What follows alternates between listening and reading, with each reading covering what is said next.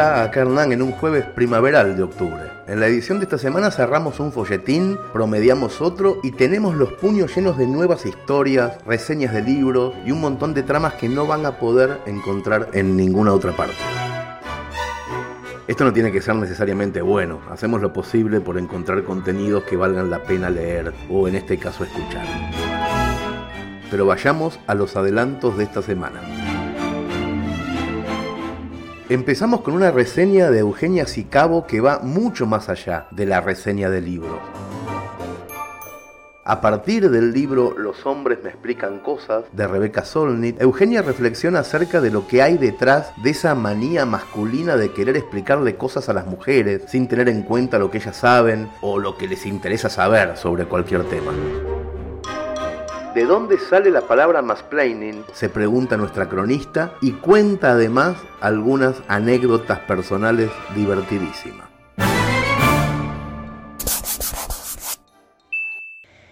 Estaciono el auto en la calle y de repente aparece un señor haciendo señas para indicarme amablemente cómo y cuándo tengo que ir girando el volante.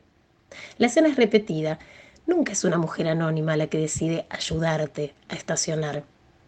Tampoco vi que ningún hombre haya hecho lo mismo si el que está manejando es otro varón. Suponen que ellos saben hacerlo solos y que nosotras no. Hace varios años, cuando gané un premio por un programa de televisión, bajé del escenario y un periodista de gran trayectoria se acercó a saludarme.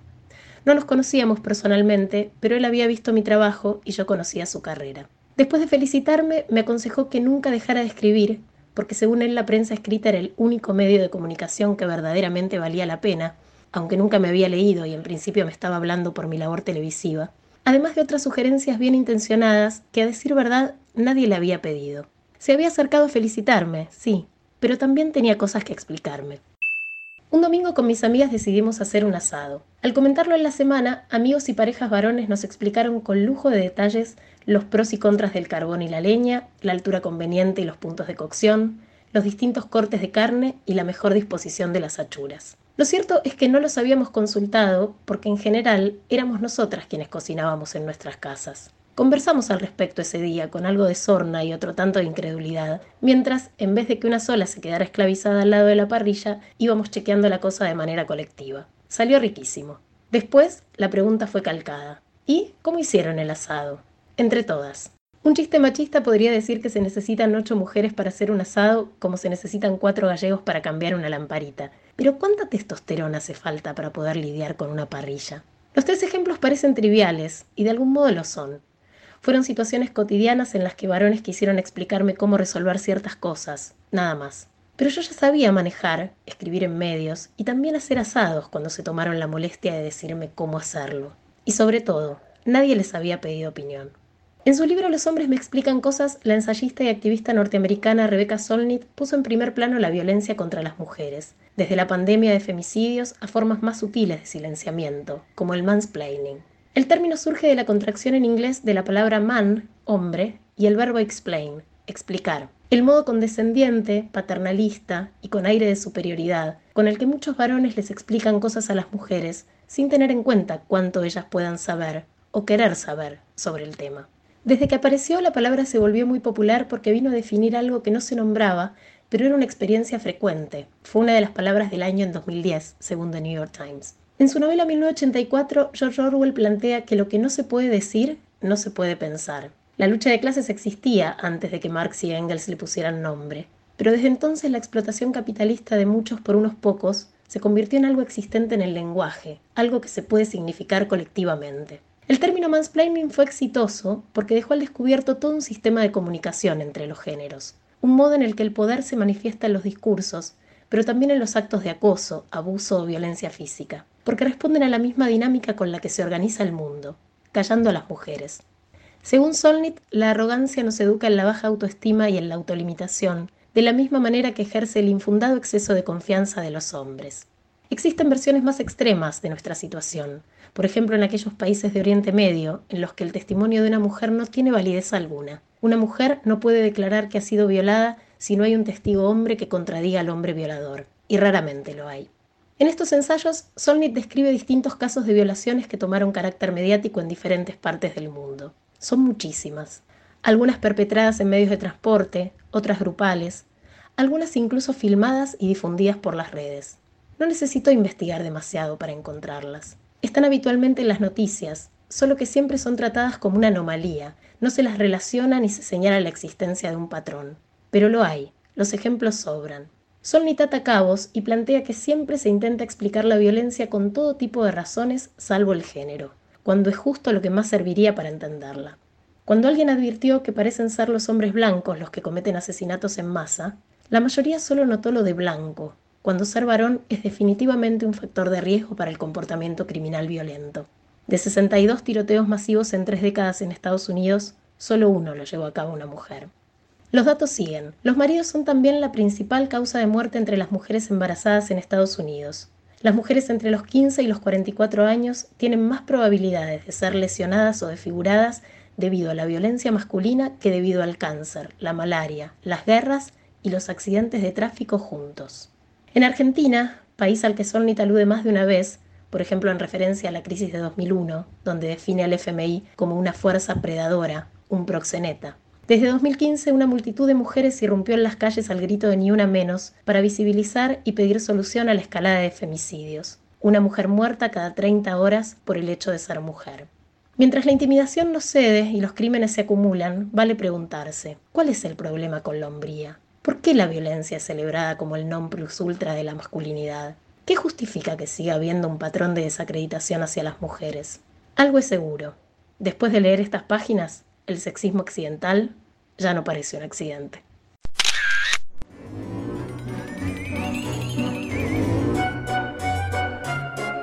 Hace dos semanas les recomendé una gran crónica de Matías Fernández Bursaco y hoy publicamos la segunda parte. Matías tiene una enfermedad rarísima que se llama fibromatosis y aliana juvenil y lo invitamos a publicar en Orsay para conocer de cerca su historia y porque de repente se convirtió en un escritor extraordinario. Este nuevo relato se llama Eso que quiero y no puedo y tienen que leerlo y escucharlo, claro, pero tienen que leerlo, es poético y es feroz lo que cuenta. Matías explora sus sueños, sus deseos, su futuro, sin guardarse absolutamente nada. Y lo mejor es que no termina acá. Lo que nos trae las próximas semanas es también alucinante. Sigan esta historia. Me da bronca. Quiero caminar para dejar de cartonear pensamientos.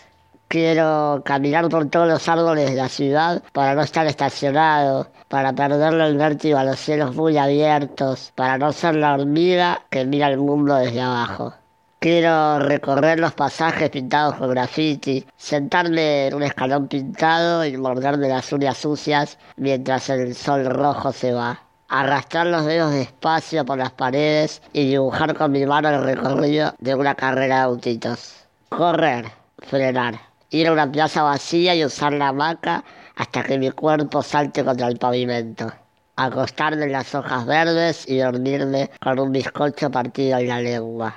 Después correr, arrancar las flores y meterme ya en el bolsillo roto de decir que nunca toqué para coleccionarlas. Caminar para escapar de una vieja sorda que le hace la cruz en la frente y le quiere encajar un beso con sus labios pintados de rojo furioso caminar para llegar a una habitación con eco y poder insultar.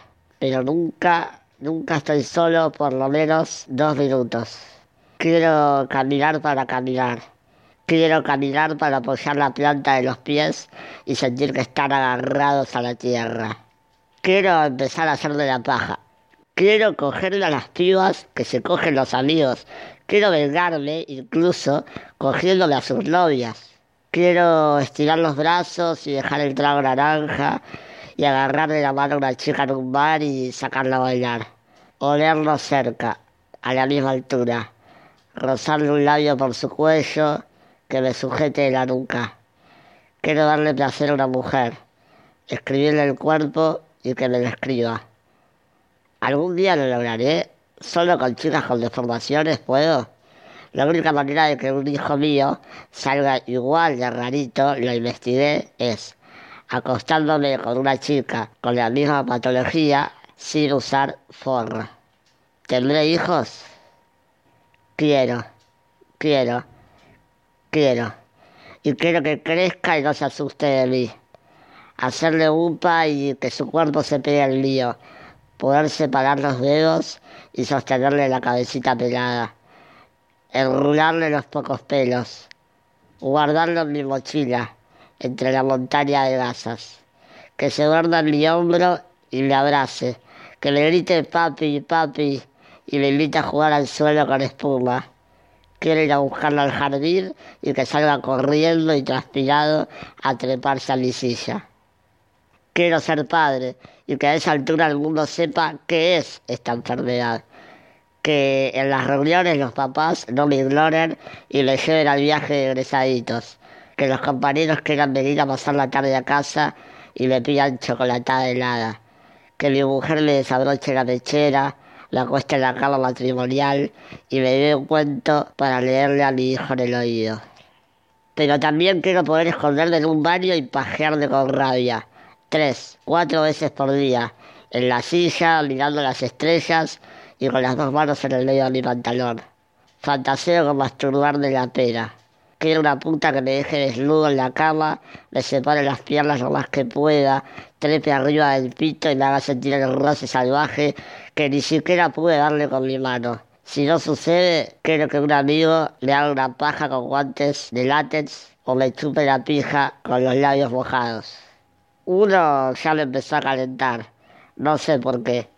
Es que me pasa un poco eso, no podés con las miras, intentá, no queda otra, papito, con los amigos. Le alzan y le tocan las pelotas. Pero yo no quiero ser puto. ¿Está mal? ¿Es culpa de la enfermedad? soy tan feo y por eso no se me da con mujeres. ¿Qué tengo que hacer? Quiero comer del chocolatín que no se puede tocar de la torta. Quiero tomar gaseosa del pico. Quiero meterme y sacarme el chupetín de la boca. Quiero trepar escaleras y montañas y tirarme rodando por la nieve para ver si me derriten los nódulos. Quiero ser rapero, improviso, ya lo conté en el texto de la publicación pasada sonar en las juntadas, viajar de caravana por el país en una casa rodante que tenga amigos, camas desarmadas, luces de boliche y el respirador atento en un rinconcito. Quiero irme a vivir un departamento lejos de lo de mamá, lejos de la casa de la infancia. Tener una cama del de tamaño de mi cuerpo y que la luna me mire desde el ventanal comprar un catering descomunal para los enfermeros. Salados, dulces, jugos, que haya café instantáneo para que se mantengan despiertos. Si ahora tengo 12 horas de enfermería, ¿cómo será en un hogar mío, en un departamento? ¿24 horas? ¿El doble? Quiero estar solo. Nunca voy a estar solo. Quiero entrar al mar, meterme debajo de la rompiente Quiero que mis padres dejen de lavarme la pija. Quiero enjabonarme solo y tapar la vista con la cortina. Mirar los azulejos. Tirar la cadena. Limpiar la cola y secarla. Que nadie, salvo yo, obvio, se aspire mi olor. Quiero separar los brazos para abrazar. Quiero cerrar la boca para empezar a respirar por la nariz. Para no parecer un maleducado al comer y que se me escapen los pedazos de los dientes. Quiero cerrar la boca para besar. Quiero jugar al fútbol. Eso me da envidia del resto. Quiero jugar a la pelota con los amigos en el pasto y meter un caño limpio. Hacer una pared y dar un pase de taco sin mirar. Anotar un gol. Arrodillarme. Sacarme la remera y señalar a mamá con el dedo. Llorar. Quiero que las personas, en unos años, sepan que soy, que hay una persona dentro que las veredas del barrio me dejen de mirar como un perro desconocido que pasea lento, que se animen a hablarle, a soltar preguntas sin ataduras, sin medir las palabras. Algunos no saben cómo acercarse, no me hablan, no me tocan, no me miran. En una reunión de escritores me digo, me pierdo, no sé cómo decirles que yo también quiero conversar sobre los mismos temas que ellos. En la silla estoy muy bajo y mi voz es finita no se escucha. Quiero que sepan que no muerdo y que la boca no me la taparon con cinta. Tengo deseos, inquietudes. Quiero que los nenes se sigan asustando. Me dan gracia y los entiendo. Que me digan, viejito, viejita, nene, nene, nena, villano, mono. Quiero meterme en otro cuerpo para saber cómo reaccionaría al mirarme. Quiero que me crezca el bigote, la barba y los pelos de las axilas. El pito también. Quiero viajar por el mundo. Quiero tocar. Pero también quiero seguir mirando. Muero si un clavo salta a mi ojo y me deja ciego, como le pasó a mi abuelo. Quiero dejar de usar la máscara, aunque me genere seguridad. Quiero festejar. La enfermedad no me comió la mente. Y eso no es poco. Pienso. No imagino cómo será la vida dentro de 5, 10 o 15 años. No sé. Quiero vivir mucho tiempo.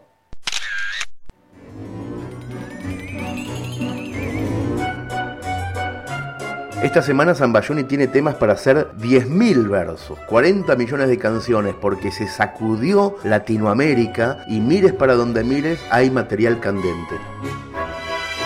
Por eso nuestro cantautor de cabecera aprovechó para hacer lo que mejor sabe, contarnos con rima cómo se acomodan las piezas de un rompecabezas sudamericano cada vez más difícil de armar. El título es un poco críptico para el lector que no nació en Argentina. Se llama Bob Dylan toca embalcarse. Mucha atención. El reloj del panadero sonó otra vez tan temprano. La fábrica de calzados de damas y caballeros puso la pava en el fuego y levantó las persianas. Las máquinas apagadas empiezan a despertarse. Bob Dylan toca embalcarse. Van a volar las entradas. Abraza Violeta Parra la marcha por la Alameda. No importa el toque de queda, viviendo en cada guitarra. Con la derecha chatarra sangrándose las rodillas, termina la pesadilla con un estado de shock. La bolsa de Nueva York pasó una noche en la villa. La imagen iluminada, en plena 9 de julio, no apareció en el Mercurio ni en medios de la embajada. A la casita robada la decoraron con plata. La peña de la Big Data se trajo a los esquiadores. Se reiría Tato Bores antes de vermú con papas. Se retiró nuevamente la diva de las escuchas. No quiere entrar a la cucha a ver si el perro la muerde. Ahora con 200 verdes se atragantó el argumento. Domiciliaria en convento, saludo de los sin techo, el técnico antiderechos tuvo que buscarla adentro. El palacio de Planalto se está poniendo nervioso. Intrusos en el negocio, ya no se sabe ni cuántos. Del Moro pregunta tanto a ver si alguno se olvida. El juez no dice buen día porque se pinchó el globo. Y el menos preso de todos tiene mucha compañía. La bestia sacó los tanques y dijo estamos en guerra. Se propuso hacerlos mierda porque los lleva en la sangre. La cuenta cierra con hambre, pero se pudrió la momia. Ahora le espera la historia en el rincón más doliente. Invasión extraterrestre, recordará la memoria.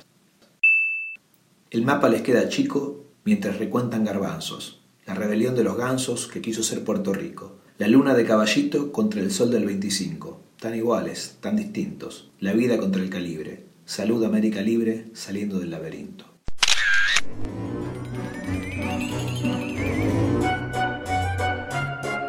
Y llegamos también a la segunda parte del nuevo folletín, ya no sabemos si es sociológico o amoroso, de Josefina Fonseca. Este capítulo se llama Tinder y el chico del faro ruso y es un nuevo paso de la autora en la comprensión de esta red social que sirve para encontrar parejas ocasionales.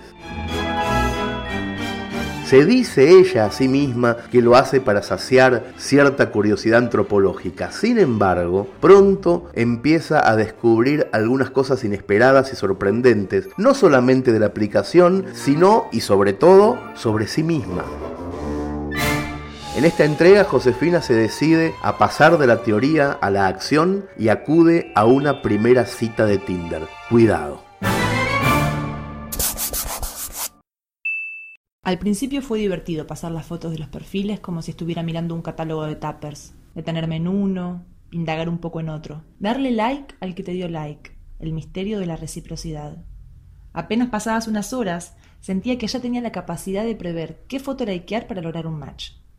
No eran los perfiles de los chicos especialmente lindos, sino de los que tenían cierto tipo de fotos que me interesaban, fotos que permitían imaginar posibles relatos.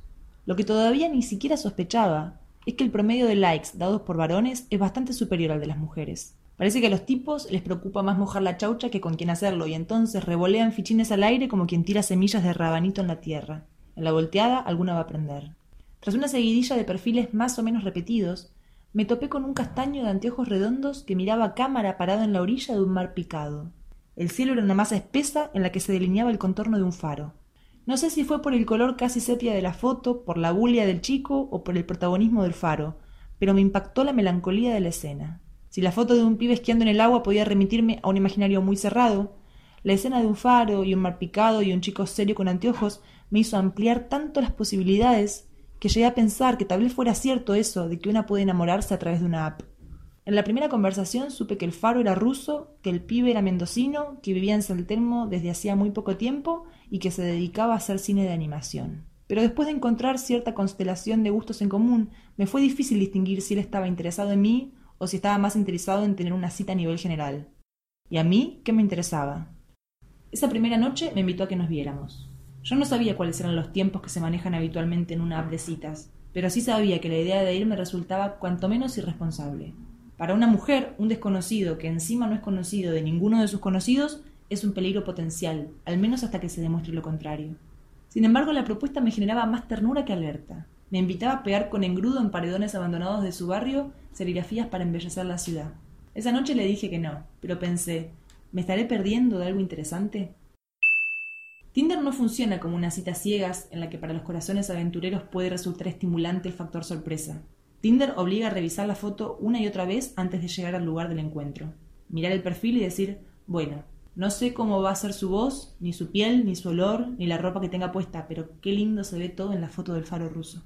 Y el agravante es que llegada esa instancia, aunque se diga que no, que se impresiones, que solo conocernos, ambas personas están bastante convencidas de que la contraparte acude sexualmente interesada, y eso imprime una presión extra. Fui a ese encuentro luego de algunas insistencias, pero puse mis reglas. Fui de día y fui a su casa. Si algo aprendí en tantos años de soltería es no meter una persona en mi casa si no estoy convencida de que quiero que esa persona esté en mi casa. De todos modos, para el momento de aquel encuentro ya ni siquiera podía distinguir el motivo por el que estaba yendo. La foto del faro, la insistencia del pibe, la necesidad de engordar el ego. No lo sé. ¿Fue Freud el que dijo algo así como que uno termina siempre fornicando consigo mismo o estoy citando un meme? En fin, la cosa es que fui a su casa y apenas entré vi abierta en la computadora la conversación de WhatsApp en la que yo le anunciaba que había llegado. Descubrir que me tenía agendada como Josefina Tinder me dio más pudor que haberlo visto meando, como si hubiera dado sin querer con algo que pertenecía estrictamente a su intimidad. Imagínenselo así. Acabo de entrar a la casa de un chico del que solo vi una foto. Es el mismo chico de la foto, la familiaridad que me genera su cara lo acredita. Pero hay algo extraño en él. Tal vez sea el acento. Si las primeras palabras me sonaron cómicas, ahora ya me irrita. Pensándolo bien, quizás no sea la voz, sino lo que dice esa voz.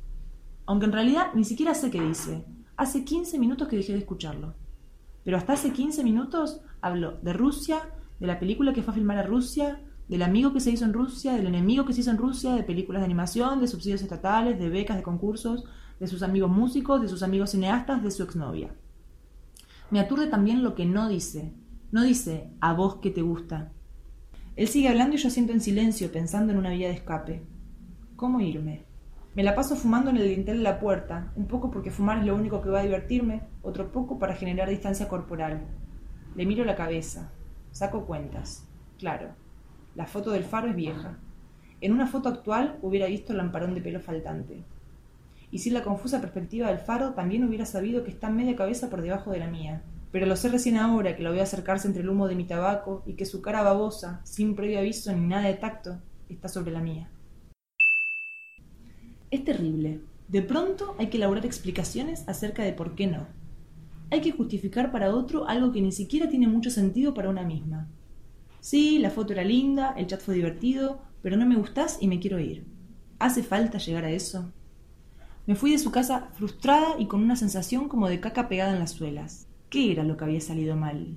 En todo caso, ¿qué hubiera tenido que hacer ese pibe para ser el pibe que vi en la foto? ¿Hubiera alcanzado con algo?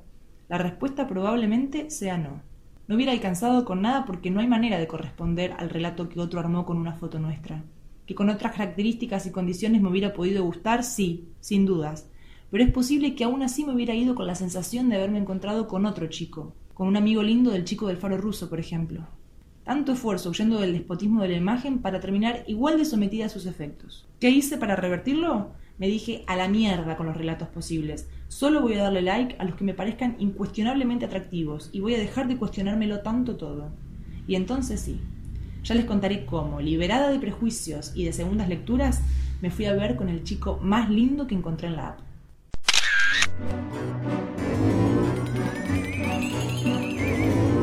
Y entramos ahora sí en la última entrega del reencuentro entre la Pepu y Diego Maradona, su padre. ¿Se acuerdan de esta historia?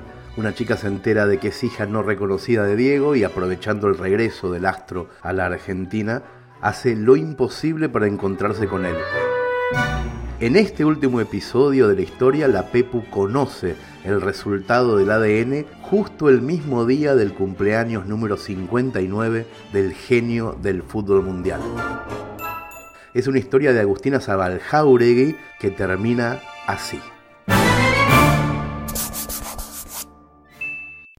La Pepu y yo estamos en la cocina de su casa de Floresta la misma en la que todas las noches nos lavábamos los dientes frente a la bacha cuando éramos pibas. Después de muchos años volvemos a estar acá juntas, pero esta vez no tenemos el cepillo en la mano ni la boca llena de pasta. Tampoco charlamos ni escupimos espuma.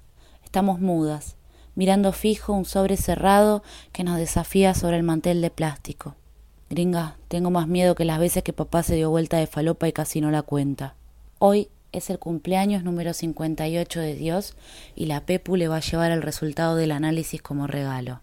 Hasta le compró un marco con los colores de boquita para que pueda colgarlo en la pared. Quince días atrás, la Pepu y yo estábamos en la sala de espera de un laboratorio ADN. En realidad, Pepu, yo y el hilo de chorizo babeado por el 10. La sala, con sus hileras de sillas plásticas, sus pilas de revistas y sus colores pastel, estaban casi vacía. La Pepu miraba hipnotizada la danza de una tira genética en una pantalla. Yo no podía sacarle la vista de encima al hilo de chorizo que mi amiga tenía en una Ziploc sobre sus piernas. Pepu, ¿no es medio raro caer con una cosa así? ¿Estás segura de que esto sirve para el estudio? Tranqui, gringa. ¿Sabes las cosas que ve esta gente? Mira si se van a asustar por el piolín de un chorizo. Pero la médica que nos atendió no pensó lo mismo. Estudió la bolsa con el ceño fruncido como un Sharpei y acto seguido nos lanzó una mirada juzgona. La Pepu no se dejó amedrentar. Sacó un sobre gordo con plata y lo puso sobre el escritorio con prepotencia. La realidad es que el fajo era más imponente por la cantidad de cambio que de dinero en sí. Pero ahí estaba el sudor y sobre todo las lágrimas de mi amiga que consiguió la plata vendiendo su único patrimonio, la colección de camisetas del 10. Todas eran importantes para Pepu pero la que más le costó soltar fue la del Nápoles. Antes de entregarla, sometió al comprador a una exhaustiva entrevista como si estuviera dando un pibe en adopción. Después de semejante sacrificio no iba a aceptar un no por respuesta. Se hubiera sacado sangre ella misma de ser necesario. Sentada en una camilla, Pepo abrió bien grande la boca y la doctora le sacó una muestra de saliva. Mi amiga siguió con la mirada el trayecto del hisopo, desde su boca hasta el tubito de plástico, en ese cachito de madera y algodón estaba su destino. Ahora el sobre sigue ahí. Pepo y yo no nos movemos. Cuando éramos chicas y hacíamos natación en el colegio, mi amiga me pedía que la empujara del borde de la pileta porque le tenía miedo al agua y sola no se podía meter. Así que decido hacer lo mismo. Agarro el sobre y lo abro como quien saca rápido una curita. Negativo, no hay compatibilidad. No necesito decirlo en voz alta. La Pepu lo lee en mi cara. Intento consolarla. La verdad, Pepu era un escenario más que posible este. ¿Cuántas chances reales había de que fueras la hija del diez? Los cachetes se le ponen rojos y respira como si tuviera un ataque de asma. De pronto me mira achinando los ojos de la bronca. Pensé que eras mi amiga y sos la peor. Sos re rati, gringa. ¿Qué? ¿Te pasaste la vida creyendo que eras la hija de Maradona por una foto de mierda y te enojas conmigo? Me arrepiento antes de terminar la frase, pero se la digo igual. Los ojos de mi amiga se llenan de lágrimas. Sos más falsa que un dólar celeste, gringa. La Pepu sale dando un portazo. A mí me sube el enojo. No puedo creer que me dijera Rati después de todo lo que hice por ella. Se puede ir bien a la mierda, pienso. Escucho un murmullo que viene de la habitación de Pepu. Abro la puerta y me doy cuenta de que es la radio. La tiene siempre prendida. Se acostumbró de chiquita. Si tenía miedo a la noche se la ponía cerca de la oreja. Hacía años que no entraba esa pieza. Está exactamente igual que la última vez que estuve ahí. Los pósters son los mismos, pero están amarillentos, y el Diego que vive en ellos se parece cada vez menos al actual. De repente, entre todas esas imágenes descubro una foto y el corazón se me hace un bollo. Está quemada por el flash, porque Pepu la sacó contra el espejo del baño. Pero ahí estoy yo, tiñéndole la franja rubia que su papá tenía en ese momento. Salgo a buscarla. Sé dónde está. Después de dos bondis y un tren llego a Bellavista. La veo sentada en la puerta del barrio privado mientras dos tipos de seguridad la miran mal. La Pepo se dé cuenta que son invisibles. Me ve llegar y se sorprende. ¿Cómo supiste que estaba acá? Porque cuando llegué a tu casa te vi googlear la dirección de la nueva casa del 10. Pensabas traerle el regalo, ¿no? Me pide perdón mientras me abraza tan fuerte que mis pies dejan de tocar el piso hasta que me suelta. No pasa nada, Pepu. La amistad no se mancha. Mi amiga sonríe. De pronto llega el auto del Pelusa, el mismo que perseguimos por las calles platenses. Yo le hago señas y la ventanilla del acompañante se baja. Diego, te vinimos a desear feliz cumpleaños. Mi amiga Pepu te adora. Desde que éramos chiquitas colecciona tus camisetas y todo lo que tenga tu cara. ¿No te sacarías una foto con ella? El 10 la mira a Pepu y de pronto la reconoce. Eh, vos fuiste la que me salvaste en la parrilla. Baja del auto y lo veo caminar hasta mi amiga. La Pepu quiere hablar pero no puede. Se desarma en un llanto desconsolado. Maradona la abraza. Bueno, tranquila, ya pasó, le dice mientras la Pepu deja la angustia de lado para abrazarlo también. Así se quedan en silencio. El mundo parece detenerse. Yo los miro y entiendo que no importa el ADN, ni la herencia, ni la sangre, porque en definitiva, de una u otra manera, todos somos hijos de Dios.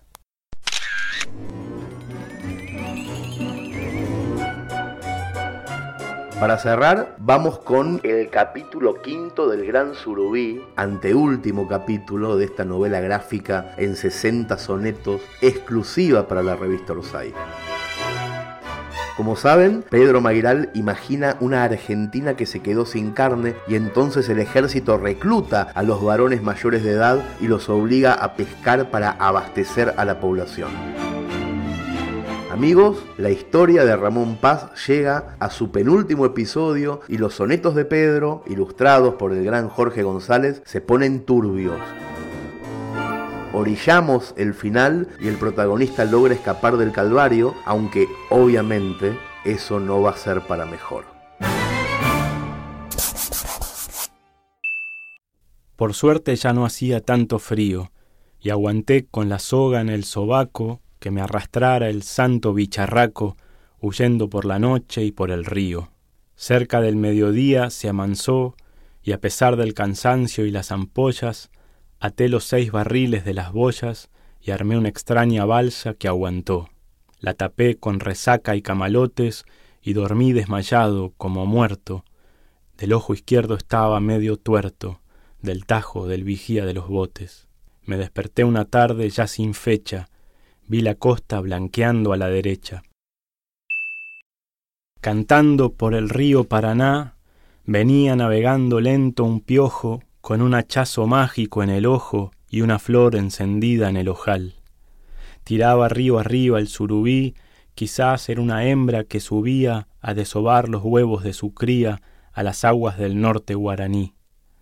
Dormíamos de día el pez y yo, arrimados a zonas medio bajas, entre juncos y piélagos y pajas, pasaron días, nadie me encontró. De noche, cuando el cielo deja huellas, el surubí nadaba en las estrellas. Se escuchaban bailongos en la costa y ladridos de ranchos y motores. Ya empezaban de a poco los calores, había olor a barro, a sexo, a bosta. La Vía Láctea temblaba en la corriente, y a pesar de la larga incertidumbre, se me volvió la noche una costumbre, los ruiditos del agua, la creciente. Si había pique, pescaba unas taruchas y las comía crudas, eran buenas. Pasaban las mojarras y las penas a veces eran pocas y otras muchas. La noche me envolvía protegido, yo era el loco, el ciruja, el forajido. De día, cuando el pez se aletargaba, Yo dormía liviano y con la oreja, mareado en los zumbidos de la abeja y el tábano inmortal que me picaba. Una vez desperté por una escuela, guardapolvos brillando a la distancia. Dudé si no eran sueños de mi infancia y me metí en el agua hasta la muela. Otra vez merodearon pescadores y me escondí en la orilla por un rato, capaz que ya tenían algún dato, mejor camalotearme entre las flores. Ser barro de culebras, aire trunco, pajarito meciéndose en el junco.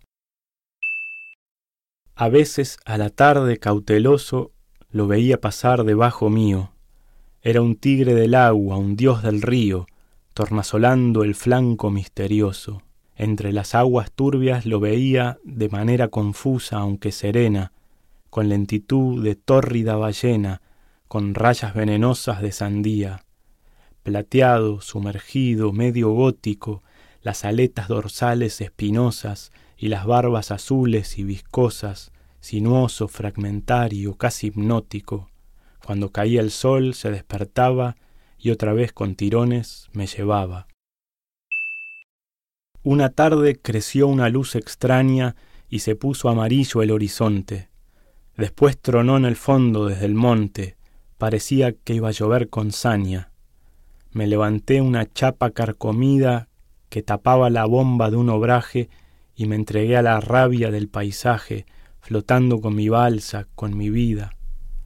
El cielo se rajaba con los rayos, las raíces del sol cayendo a tierra, el trueno del recuerdo de una guerra, y arriba de un barranco los caballos. Primero llovió fuerte y se calmó, después sin transiciones granizó. Me cascoteaba el rancho heraclitiano, me electrizaba el agua a la redonda, me entregaba de almuerzo a la anaconda, era el bíblico Dios americano. Yo le rezaba al hondo surubí que me saque del medio de esa injuria, y de pronto sentí que aquella furia era todo un continuo frenesí, una misma energía liberada, la tormenta y el pez y mi temor, una fuerza que actuaba sin rencor, peleando por seguir iluminada, igual que el corazón en su galope, sin sueños, sin amor y sin un sope. Mojado no paraba de temblar, pensaba en mis amigos y en la forma en que el tiempo nos gasta, nos deforma y nos manda tan lejos del hogar. Pasaban a mi lado sin mirarme mis amigos en botes, deliraba, Fabián, Santiago, Juani les gritaba. La fiebre comenzaba a trastornarme. Soñaba con partidos en el agua, con la risa, la sombra de los sauces, mi cuchillo y la sangre de las fauces. ¿Querés jugar al teto, a la piragua? Tuve fiebre dos días bajo el sol. Soñaba con replay el mismo gol. Tenía que comer alguna cosa y tomar agua limpia y buscar techo.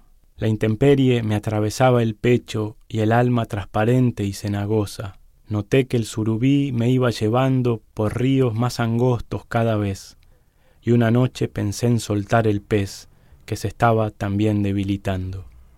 Así que cuando ya no pude más y divisé unos ranchos y unos muelles, decidí de una vez soltar los bueyes y me metí en el agua a lo Jonás. Me acerqué despacito y con gran pena corté el cordón y adiós a mi ballena.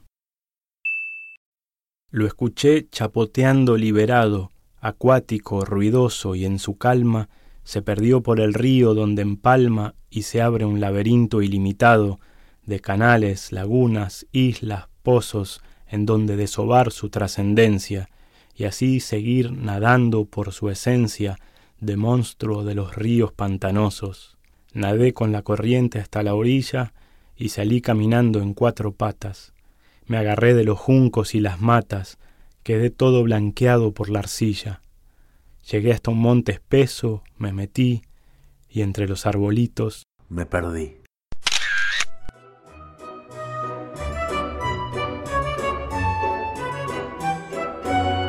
Queridos amigos, amigas, lectores y lectoras de Orsay, hasta acá llegamos con una semana más de la revista digital.